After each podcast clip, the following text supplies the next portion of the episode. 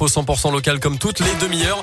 C'est maintenant avec Colin Code. Bonjour Colin. Bonjour Mickaël, bonjour à tous. Et à la une ce matin, cette bonne nouvelle pour 38 millions de Français. Jean Castex a annoncé hier soir sur TF1 le versement d'une prime exceptionnelle de 100 euros net pour compenser un peu la hausse des cours du pétrole ces dernières semaines. Un seul critère pour toucher cette prime, gagner moins de 2000 euros net par mois, a précisé le chef du gouvernement. L'indemnité sera versée automatiquement à l'employeur qui devra ensuite la répercuter sur le salaire. Aucune démarche à faire donc. Versement prévu fin décembre pour les salariés du privé, début janvier pour les fonctionnaires, un petit peu plus tard pour les indépendants, les retraités et les chômeurs. Dès qu'on vient de l'apprendre, les étudiants boursiers et ceux indépendants fiscalement de leurs parents sont également euh, concernés. La fin du défi sans voiture à Bourg-en-Bresse, lancé par l'agglomération burgienne et le réseau de transport en commun Ruby. L'opération se termine depuis le début du mois. La quinzaine de participants doivent se passer au maximum de leur voiture et utiliser les transports en commun, le vélo ou la marche à pied dans leur déplacement. Nous avions interrogé Priscilla au début de l'aventure. Elle avait décidé avec son mari et ses trois enfants de participer au défi avec un programme notamment le bus pour les trajets à l'école avec les enfants et le vélo pour aller travailler. Alors au terme de ces 15 jours, elle en tire un bilan plutôt positif et souhaite même aller au-delà de cette aventure. On l'écoute. Pour nous, ça veut dire euh, le bus, plus souvent, euh, surtout pour euh, l'école. Le matin restera peut-être encore peut-être plus difficile. Voilà, je, je suis pas sûre de le faire tous les jours de la semaine. Par contre, pour le soir, euh, non, non, pour le retour à l'école, c'est vrai qu'on aimerait bien maintenir le, bus et le vélo. Hein, le vélo aussi, hein, pour nous, alors peut-être moins pour les enfants euh, dans le quotidien, parce que bah, pour nous, c'est un peu compliqué euh, avec les petites charrettes.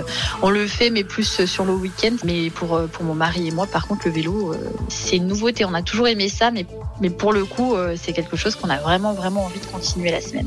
Les participants vont débriefer tous ensemble ce soir lors d'une soirée de clôture de l'événement. Victoire pour l'association de riverains opposés à la construction du futur pont Jacques Chirac entre l'Ain et la Saône-et-Loire. Le tribunal administratif a validé le référé suspension déposé par l'association pour atteinte à l'environnement. Alors que les travaux préparatoires ont déjà commencé, les départements de Saône-et-Loire et de l'Ain ont annoncé qu'ils se pourvoyaient en cassation dans cette affaire. Le futur pont Jacques Chirac entre Montbellet et Pont-de-Vaux doit venir remplacer l'actuel pont de Fleurville.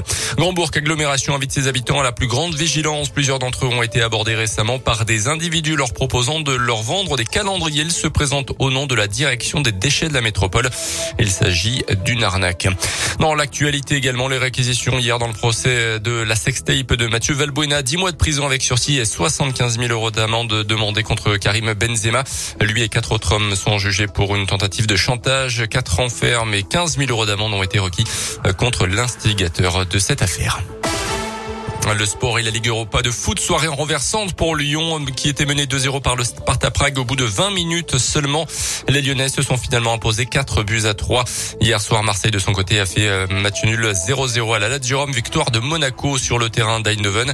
Et puis en Ligue 1 ce soir, Saint-Etienne, dernier du classement, reçoit Angers à 21h est en train de décrocher sa toute première victoire de la saison. À noter également national euh, le déplacement ce soir de Bourg-en-Bresse à Laval, sixième les Bressons qui connaissent d'ailleurs leur adversaire pour le sixième tour de Coupe de France. Ça sera à Saint-Chamond, équipe de Régional 2. Le match se jouera le week-end du 30 et 31 octobre.